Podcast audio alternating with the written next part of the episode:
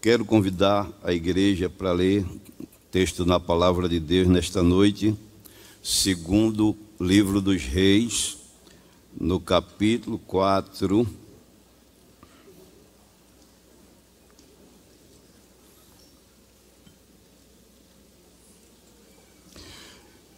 Verso 25 e 26. Está escrito assim na palavra de Deus. Partiu ela, pois, e veio ao homem de Deus ao Monte Carmelo. E sucedeu que, vendo-a o homem de Deus, de longe disse a Gease: Seu moço, eis aí a sunamita. Agora, pois, corre-lhe ao encontro e diz-lhe: Vai bem contigo vai bem com teu filho, com teu marido, vai bem com teu filho. E ela disse: Vai bem. Amém. Meus irmãos, a palavra de Deus, ela é sempre boa para nós. E quando estamos meditando na palavra de Deus, ela por si só já nos traz o ensinamento que nós precisamos para a nossa regra de fé. E quando estamos meditando nela, o Espírito Santo também ministra aos nossos corações ah, o seu ensinamento. Que a palavra de Deus ela é o nosso guia, a nossa bússola, que aponta para a vontade de Deus, aponta para o céu. E sempre que estamos lendo a palavra do Senhor, é sempre bom ficar atento àquilo que o Espírito Santo ele quer transmitir para nós. A palavra de Deus é uma fonte inesgotável. É muito difícil o homem humano chegar na profundidade que ela tem, principalmente quem tem a corda da caneca curta, como eu. Agora, o Espírito Santo, ele ministra conforme as nossas necessidades. Sempre a palavra de Deus ela é boa para nós. E esse ensinamento aqui, essa leitura que ele aqui, ela já é bem conhecida de todos nós, que foi uma pergunta que o homem de Deus, o profeta Eliseu, fez, mandou Gease fazer a uma mulher de Sunem, que vinha para ele no Carmelo e de longe ele percebeu que algo estava estranho na vida dela. Tinha alguma coisa de anormal na vida dela, que não era aquela época o costume dela subir ao Monte Carmelo e também certamente o aspecto. E ele mandou o jovem ao encontro para perguntar se ia tudo bem com ela, se ia tudo bem com o marido dela e se ia tudo bem com o filho dela. E a resposta dela foi bem incisiva quando ela disse: Tudo vai bem. E nós aprendemos aqui com esta mulher sunamita, aprendemos aqui com o profeta, o homem de Deus. Deus sempre quer que nós estejamos bem. Deus sempre quer que a nossa casa esteja bem. Uma vez, Davi mandou uma saudação para Nabal.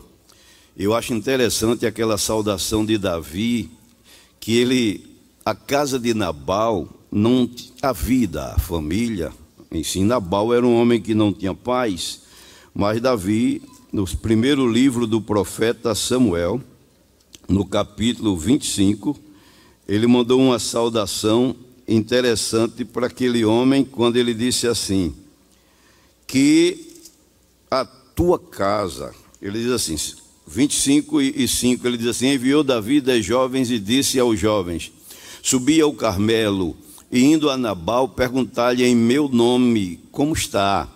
E assim direis àquele próspero: paz tenhas, e que a tua casa tenha paz, e tudo o que tens tenha paz. Ou seja, ele diz aqui uma coisa interessante: paz de uma forma geral, tranquilidade. Deus quer que nós esteja sempre assim, bem conosco, bem com nosso cônjuge, bem com a nossa família. O relato deste acontecimento com este casal aqui, o Espírito Santo nos dá importante lição com relação a essa família. Quando ele se dirigiu para aquela mulher, ele focou a família. Quando ele diz assim, vai bem contigo, estava falando com ela, a esposa. Aí depois, vai bem, então, vai bem com teu marido, vai bem com o filho. Veja que ele focou exatamente na família. Mas vida conjugal é assim. Ela é repleta de bênção, de alegria, mas de realidade. Bom seria que todo casamento fosse lua de mel até o final. Aleluia, né? Mas nem sempre acontece. Por quê? Porque lua de mel é naqueles primeiros instantes do casamento, primeiros anos. Mas depois dos dias que os dias que vão passando, aí o cônjuge vai aterrizando, porque chega filhos, aparecem enfermidades em um dos cônjuges, aparece problema financeiro, problema familiar, uma série de coisas, aí a lua de mel vai equilibrando, a pessoa vai, aí quando coloca os pés no chão, aí vai caminhando na realidade da vida. Por isso que precisamos da ajuda do nosso Deus. Deus sempre primou, é, é, deu primazia à família a palavra do Senhor é, é, mostra aqui, quando a gente lê sobre esse casal, que era um casal que é, tinha a sua vida. Quem lê o capítulo, não vai dar por ler por conta do tempo, o capítulo 4, vê que é uma família que era bem sucedida. A Bíblia chega a informar que era uma mulher rica Logo tinha felicidade. E para completar a felicidade, chegou o filho. Filhos são bênçãos na casa de Deus. Claro que o primeiro casal, quando. Eu estou falando aqui assim, casal, casal, porque ele aqui se focou mais a família. Quando chega o primeiro filho, é, um, é uma bênção de Deus. Quando já está na barriga, o pai, a mãe já começa a conversar e o menino sem ouvir, começa aquelas coisas dizendo fora, ele está dizendo assim, aquela alegria total. Por quê? É bênção de Deus. Agora, quando ele fala aqui, a gente vê da harmonia desse casal, a harmonia deles não estavam apenas porque tinham posses materiais bem-sucedidas a Bíblia diz, foi Jesus que disse que a felicidade de alguém não consiste na abundância dos bens que possuem. Porque às vezes a pessoa tem uma bela casa, mas não tem um lar. O que estou me referindo aqui é que Deus quer que cada família seja um lar. Cada marido, cada esposa tenha o seu lar como está no Salmo 128. O Salmo 128 é um retrato de um lar abençoado por Deus que todos nós precisamos e desejamos desfrutar dessa bênção que está aqui inserido na palavra de Deus, quando diz assim: Bem-aventurado aquele que teme ao Senhor e anda nos seus caminhos, pois comerás do trabalho das tuas mãos, feliz serás e te irá bem. A tua mulher será como a videira frutífera aos lados da tua casa, os teus filhos como planta de oliveira à roda da tua mesa. Eis que assim será abençoado o homem que teme ao Senhor. O Senhor te abençoará desde Sião e tu verás o bem de Jerusalém em todos os dias da tua vida. E verás os filhos de teus filhos e a paz sobre Israel. Isso aqui é o lar. Louvado seja o nome de Jesus para sempre. E por que Deus valoriza tanto a família e que cada um de nós precisamos primar por isso também? Porque, como eu falei aqui, que a lua de mel passa e os problemas, a realidade chega, toda a família, sem exceção, passa por adversidades nesta vida adversidades tal que às vezes você pensa que não vai chegar do outro lado. Pensa que sua vida vai ser destruída por alguma situação que você está enfrentando. E Deus te ajuda quando você olha para trás e diz assim: Como foi que eu passei por ali?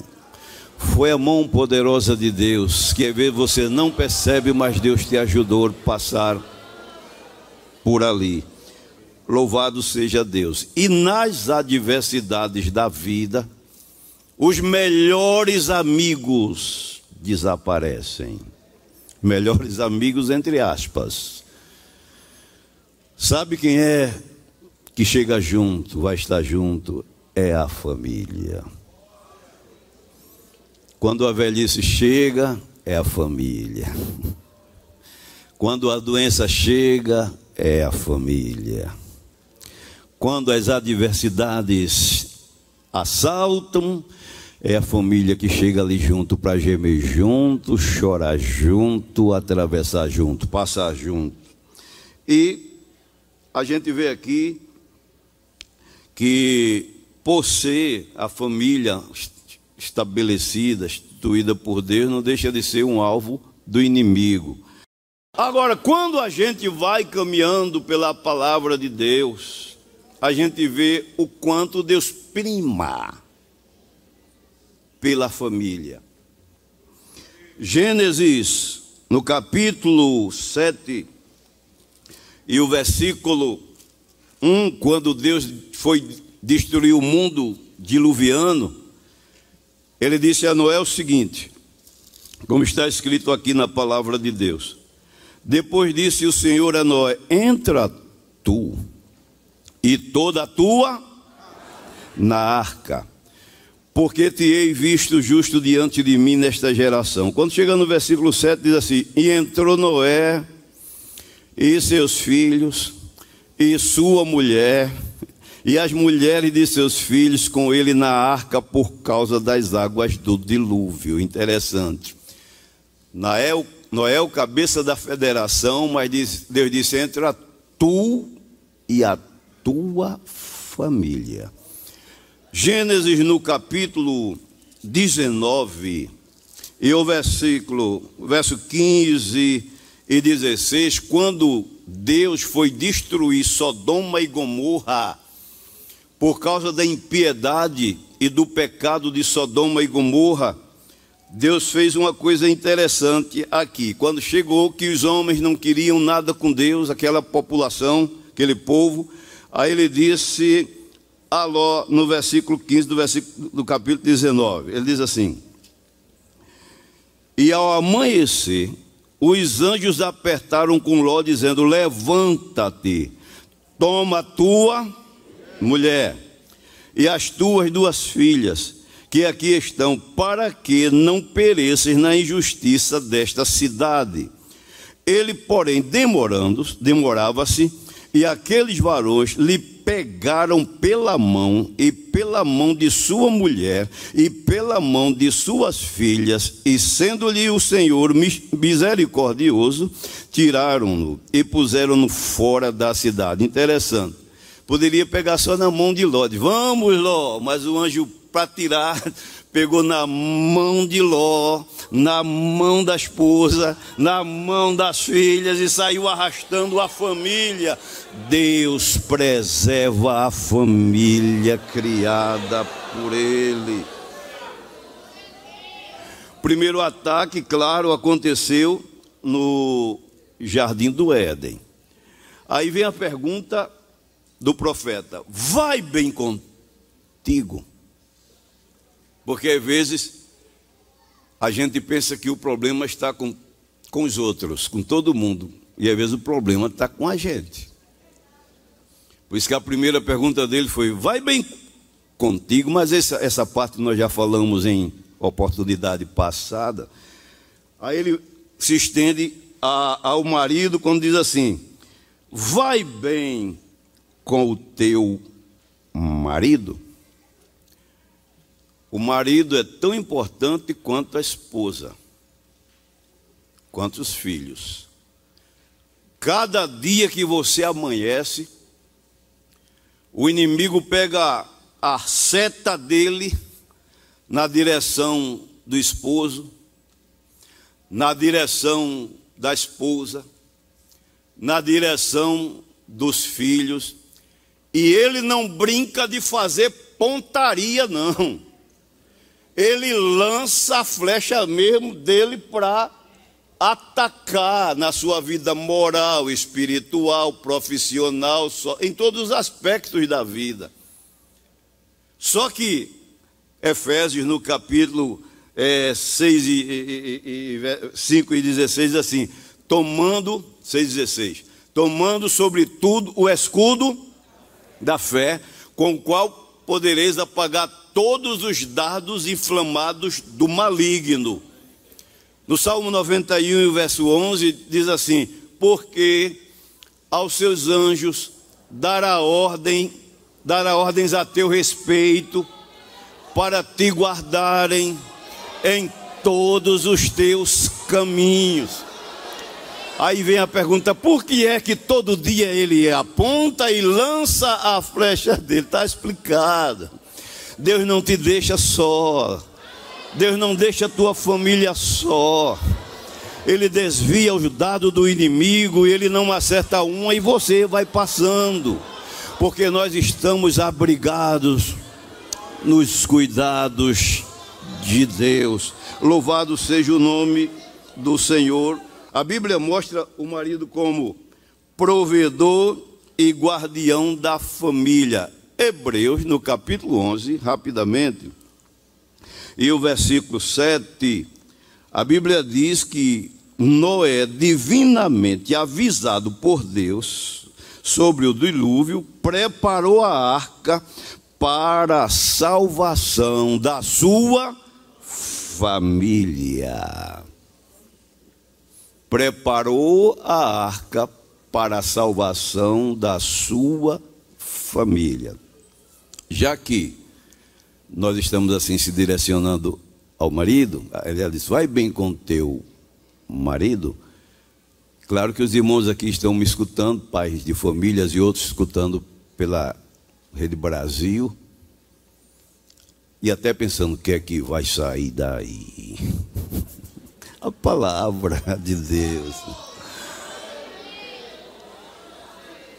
Você é o provedor da tua casa. Você é o provedor e o guardião da sua família.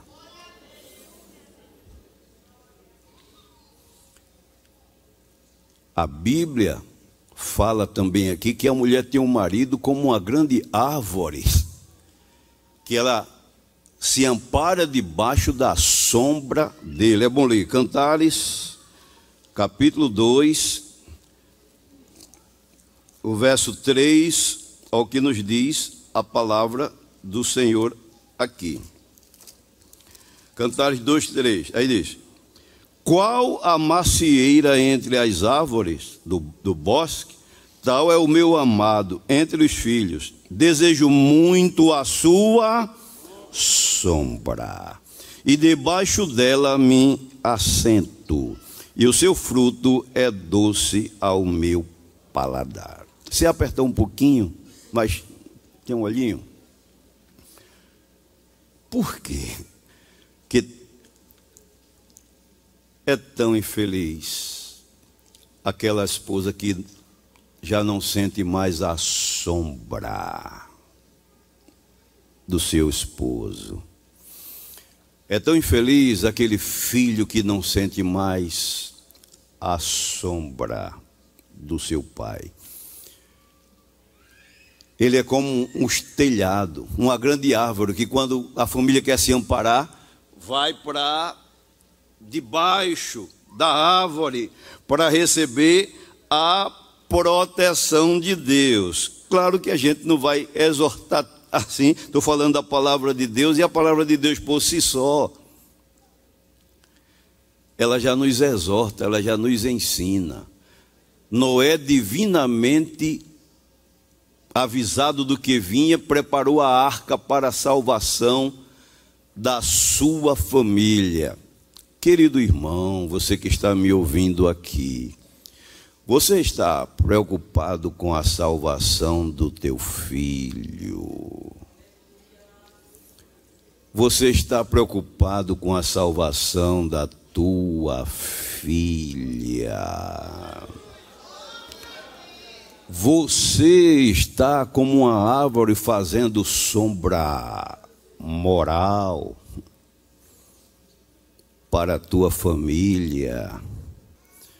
Você está como uma grande árvore fazendo sombra espiritual para tua família.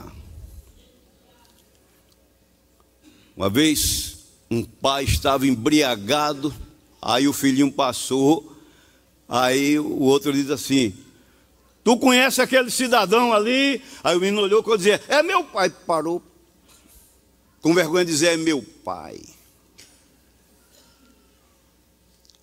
Você que está ouvindo a palavra de Deus, coloque o prumo na sua vida e veja se você está sendo sombra moral para seu filho. Sombra moral para sua esposa sombra moral, espiritual para o seu marido. Claro que esse assunto aqui não é aquele assunto da gente, glória, aleluia. É um assunto que a gente escuta e diz: Jesus, tem misericórdia de mim. Precisamos fazer o que Jesus disse em Marcos 13, 3. Orai, vigiai e olhai, porque a gente olhando, orando e vigiando, a gente enxerga a seta que o inimigo, por onde ela vem, para atingir a vida, ou dele ou dela. Quando no Salmo 128, aquela expressão do verso 4 diz assim: Bem-aventurado o homem que teme ao Senhor e anda nos seus caminhos. Isso é tão profundo. Porque quando a gente casa, você que é, a esposa, você vai conhecer o temperamento dele, vai conhecer os defeitos dele com mais precisão, porque tudinho tem defeito. Vai conhecer o que ele gosta, o que ele não gosta. Uma série de coisas. Mas conhecer o coração dele.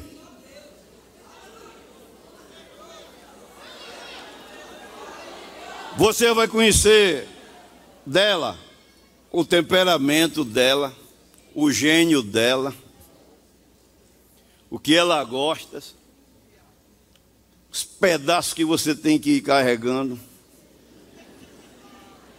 Agora, quando eu digo pedaço, ele também tem cada pedaço.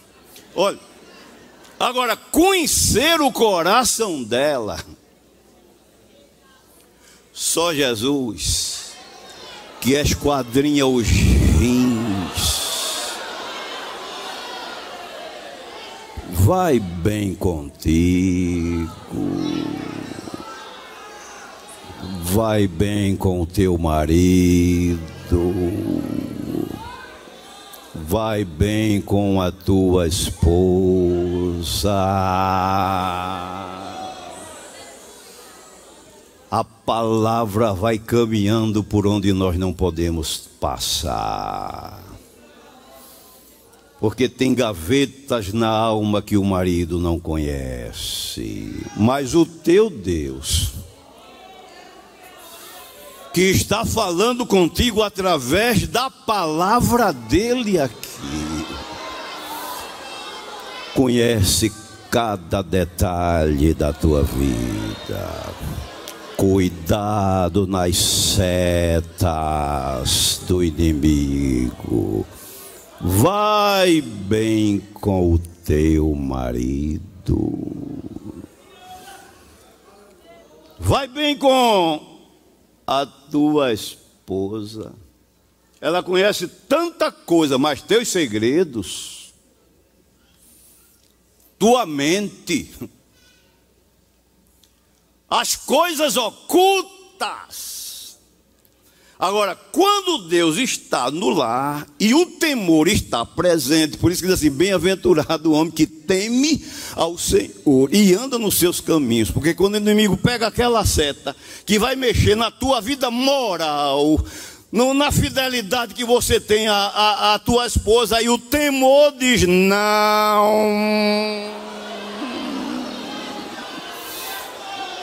Quando aquela seta que vai na tua direção, lá no emprego, lá no colégio, lá na universidade, lá na repartição, que vai mexer com a tua sinceridade e fidelidade diante de Deus e o teu marido, aí o temor de não.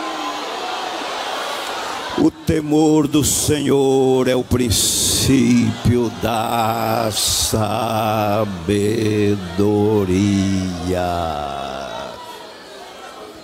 Por que é que Satanás não gosta que explique a palavra de Deus, que fale a palavra de Deus? Porque a palavra de Deus é, é um freio.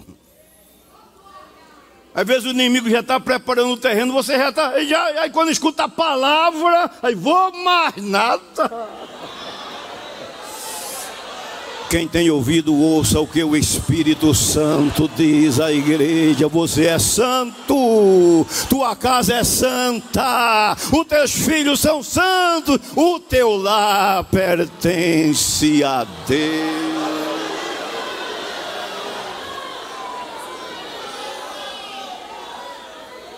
Deus trabalha sempre para unir a família, unir o casal. Mateus capítulo 19, versículo 6, Jesus categoricamente falou, dizendo: Não separe o homem, aquilo que Deus ajuntou, aquilo que Deus ajuntou, não separe o homem. Mas o inimigo, Jesus disse em João, Evangelho de João 10 e 10, que ele veio destruir. Por isso que há uma imensidade, muitas vezes, de lares sendo destruído.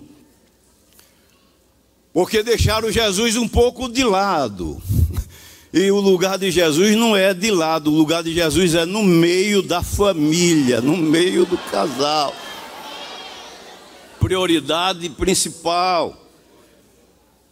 A palavra de Deus diz que ele fortalece o vínculo conjugal, Eclesiastes, é simples a palavra de Deus, mas eu e você, nós vivemos isso cada o dia a dia e precisamos do Espírito Santo estar sempre ativando o nosso cuidado, o nosso temor, para estarmos bem como Deus quer, a família estar bem diante de Deus. Eclesiastes, no capítulo 4, e, e, e o verso 9 e 10, ao que nos diz aqui a palavra do Senhor Jesus. Melhor é serem dois do que um, porque tem melhor paga do seu trabalho. Porque se um cair, o outro. E o seu. Levanta o seu companheiro. Mas ai do que estiver só, pois caindo não haverá outro que o levante. Também, se dois dormirem juntos, eles se aquecerão. Mas um só, como se aquentará? E se alguém quiser prevalecer contra um, os dois lhe resistirão. E o cordão de três dobras não se quebram tão depressa. Melhor é seres dois do que um, porque se um cair, o outro. Esse cair aqui, não é literalmente aquela queda que a pessoa cai e o outro. É porque nós não somos oniscientes. Nós não conhecemos o nosso futuro.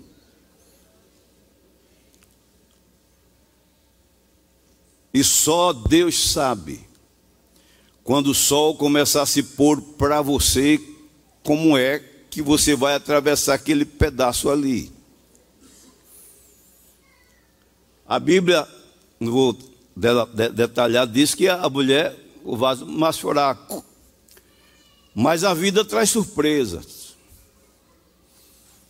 Às vezes lá no declinar da vida, tem um que vai depender muito do outro. É por isso que diz assim: dois é melhor do que um, porque se um cair, o outro levanta. Seja, eu falei aqui, conheço um casal que o irmão tinha muita saúde e a irmã, de vez em quando, ai, ui, o médico. Mas de repente deu um problema lá. E ele poder, ficou sem andar, sem falar. Quando eu chego lá, está ela pegando na mão dele, ele diz, me dê aqui, meu velho. Bote a mão aqui na boca, eu vou colocar a colher na sua boca, engula, e ele. Quero ir no sanitário, venha, segure em mim, meu velho, vamos. É melhor serem dois do que um. Porque se um cair, o outro levanta. Vai bem contigo. Vai bem com o teu marido. Cuida dele. Cuida dela. Ah, pastor, eu sou pentecostal. Eu quero aquele culto, aquela palavra que a gente entre no mistério. Vai bem com teu marido. Vai bem com a tua esposa.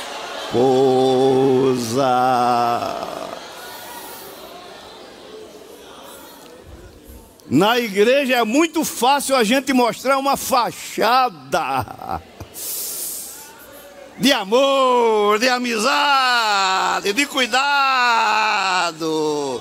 No Instagram, que agora é a moda. É muito fácil, meu amor. Eu te amo, mas lá sozinho. Segunda, terça, quarta, criando filho, as doenças, paga água, paga luz. O pro... Eu quero ver aí. Vai bem com teu marido. vai bem com a tua esposa.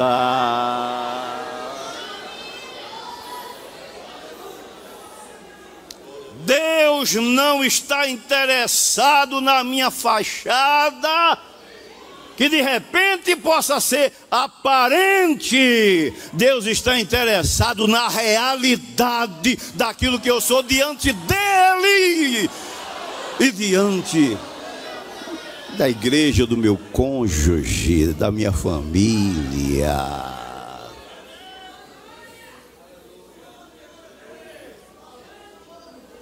É melhor serem dois do que um, porque se um cair, o outro levanta e melhor pago do seu trabalho. Porque, e dormirem juntos, os dois, se é eu não vou nem falar nesse assunto aqui, porque de repente Pode ser que você dê uma arengada e diz, eu vou dormir no sofá. Fica aí. Recebe. Não mata ele na unha, não. Cuida dele. Não mata ela na unha, não. Tu vai precisar dela. E o Deus que te deu ele, o Deus que te deu ela, está assim, olha. E Satanás atrás da cerca, querendo ver o pior, querendo ver a separação, a briga, a desarmonia. Mas nesta noite você veio ouvir a palavra de Deus, que Deus está interessado no bem-estar da tua família.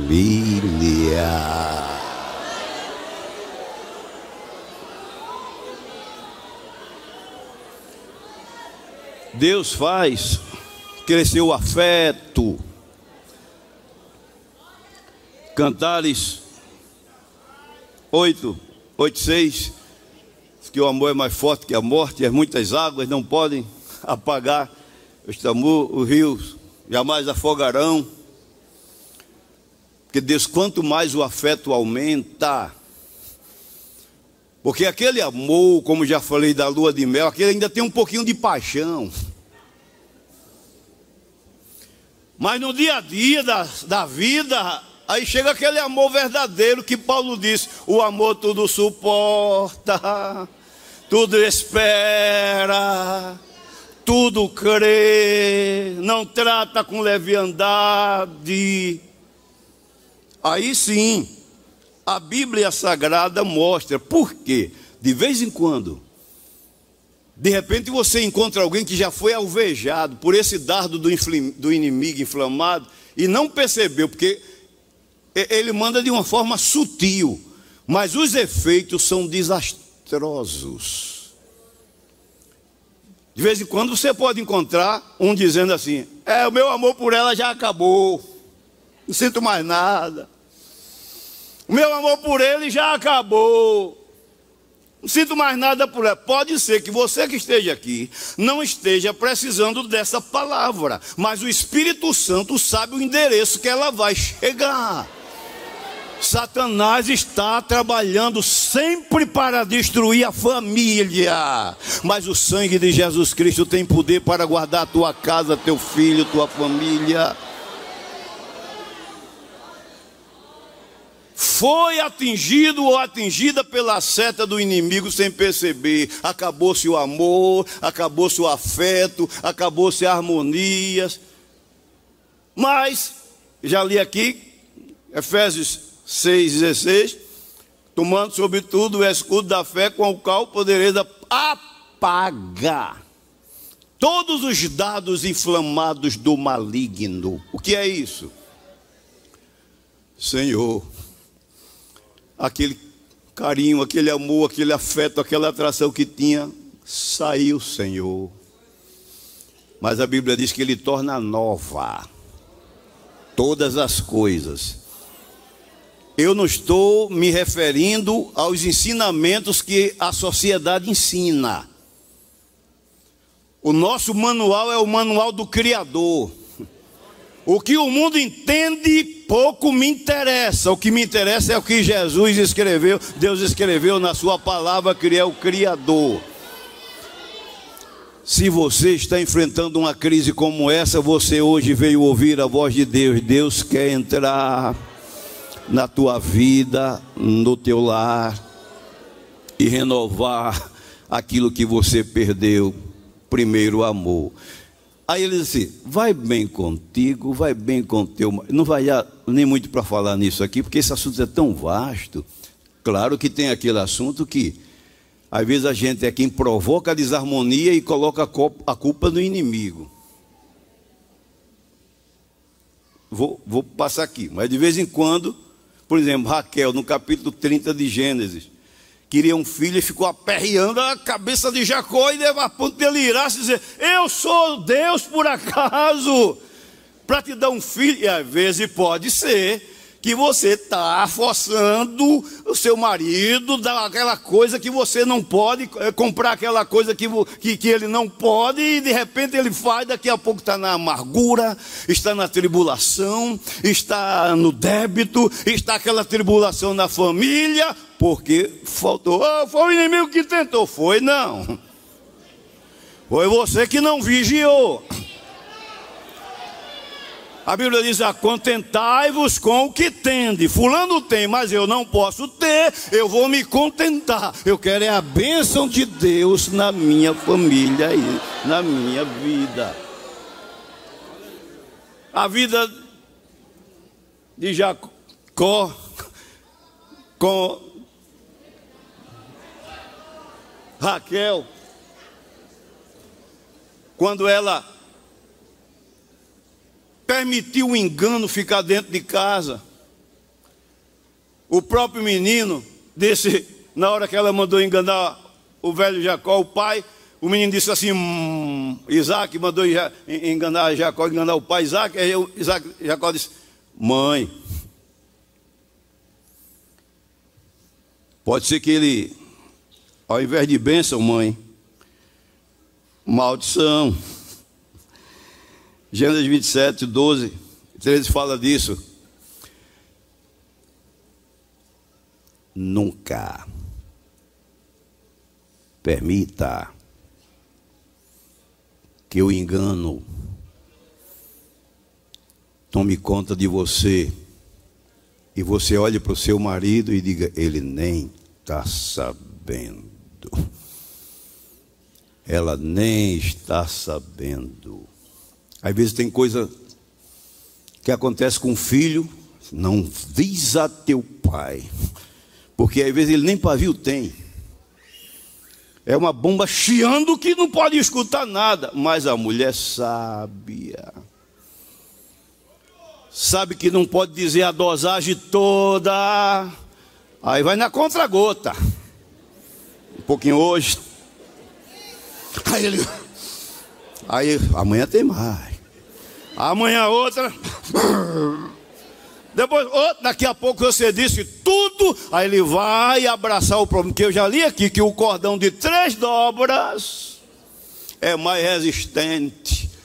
Não esconda nada da família do seu cônjuge. Claro. Palavra de Deus bate e alguém logo acende a consciência. Mas ele ainda disse assim: vai bem com, com teu filho. Irmãos, não vai dar tempo de ler as referências, mas a preocupação com filhos começa quando ele começa a ser gerado. A Bíblia Sagrada em Gênesis, no capítulo 25, verso 21 e 23, quando Jacó foi gerado no ventre da sua mãe, Aí começou aquela luta dentro, aquela briga, os dois arengando, e ela sem entender aquilo, aí foi orar, disse, Deus, que é isso aqui nos meus filhos, na minha barriga, ela disse, aqui tem dois, dois meninos aí. Duas nações. O maior vai servir ao menor. Claro, quando começa a geração, já começa a preocupação com a saúde, com para nascer com saúde, Aí quando nasce, aí vem a preocupação, e uma das maiores preocupações é quando chega a hora da adolescência para frente. Que aí entra o psicológico, o emocional. É muito bom quando o pai tem prazer no filho, mas nem sempre acontece. Você que gerou filhos tem que estar preparado para passar muitos momentos de grandes alegrias. E tem que preparar o seu coração também para passar momentos de tristezas. Isso aqui não tem muita coisa, não. Isso aqui é a realidade. De vez em quando não tem aquele pai alegre com Jesus, por exemplo. No batismo de Jesus, a Bíblia diz em Mateus 3,17, que quando o Espírito Santo desceu lá, aí Deus com aquele prazer disse: Esse aí é meu filho amado, nele está todo o meu prazer, nele eu me comprazo. João Batista, quando nasceu, é, Lucas 1 e 13, o anjo foi dito a ele que aquele menino ia sair, servir de grande alegria e de prazer para os seus pais. Mas nem sempre acontece assim. Acontece um filho pródigo, Lucas capítulo 15, que o pai deu tudo a ele, tinha tudo na casa do pai, depois pegou lá a parte que lhe pertencia e o pai vê ele rumando, saindo de junto do pai. Preferiu a sombra dos amigos do que a sombra do pai. Quero aproveitar nesse momento, jovem, você que está me escutando, moça, rapaz, que agora a moda é sair da sombra dos pais. Não, eu quero morar só, eu vou morar com meus amigos. Vou morar com minhas amigas. Mas hoje você está ouvindo uma palavra de Deus. A melhor sombra para você é a sombra depois da de Deus, é a sombra do teu pai. É a sombra da tua mãe e quero aproveitar para dizer a você, pai e marido, que quando você sofrer a ingratidão do seu filho, não deixe fugir do seu coração a entranha paterna, materna. O filho pródigo fez o que fez, mas de vez o pai dava uma olhada para o caminho. Porque a sombra dos amigos enganosas. Aquela amiga, aquele amigo que você, não, meu pai é rígido, meu pai exige assim, eu quero viver a minha vida livre, vou alugar um apartamento, vou morar com meus amigos. Recebe hoje um alerta de Deus na tua vida. Não sai da sombra que o teu pai está fazendo para tu, não não sai da sombra que tua mãe está fazendo para tu, não.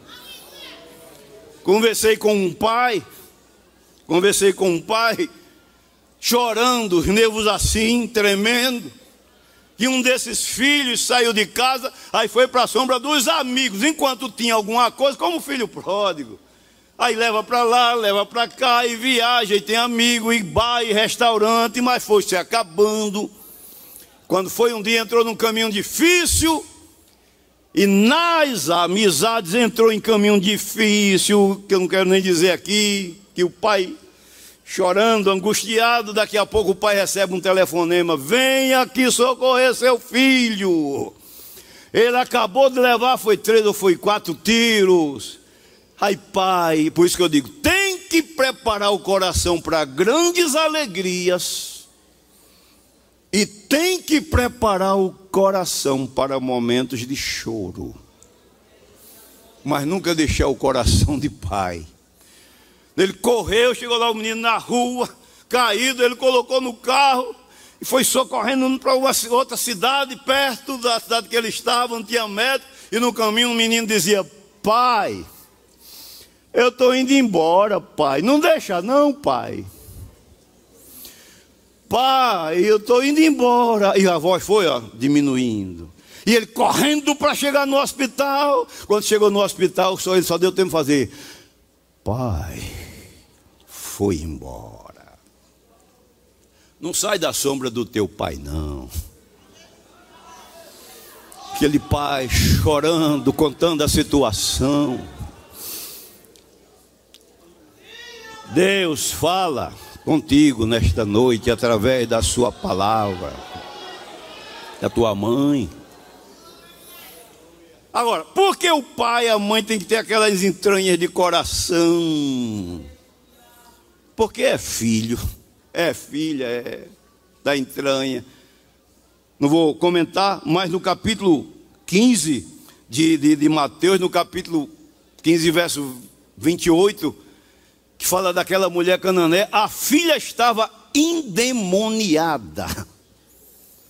Mas ela, tu está endemoniada, ela deixou a menina lá, não podia se aproximar de Jesus, porque era cananéia, gentílica, mas ficou atrás dos discípulos, Jesus, filho de Davi, minha filha, tem misericórdia de mim, Jesus, mas não deixou os pés de Jesus lá. Daqui a pouco discípulo despede esta mulher que vem gritando aí atrás de nós. Aí Jesus, eu não vim senão as ovelhas perdidas da casa de Israel. Mas ela, Jesus é minha filha. Tem misericórdia da minha filha. Aí Jesus parou e disse: Não é lícito tirar o pão da mesa e deitar os cachorrinhos. Ela aproveitou e disse: Eu sei, Senhor. O oh, momento bonito mas os cachorrinhos precisa comer também da migalha que cai da mesa do meu Senhor. É minha filha. Jesus disse: Mulher, grande é a tua fé, vai e seja feito conforme o teu pedido. Quando ela foi, a menina já estava liberta. Não desiste do teu filho que está na cachaça, não. Não desiste do teu filho que está nas drogas, não. Vai pedindo a Jesus, filho de Davi.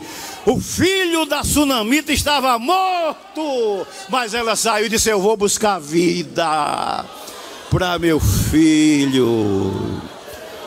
Vai bem contigo. Vai bem com o teu marido. Vai bem com o teu filho. Claro que você está pensando nela, né? Está pensando nele, né? É isso mesmo que Jesus quer fazer contigo. Estende as tuas mãos e faz sombra para a tua família. Que Deus ajude. Satanás está interessado em destruir, mas não vai não. Maior é quem está conosco do que o que está no mundo. Jesus está contigo, está protegendo a tua família, a nossa família.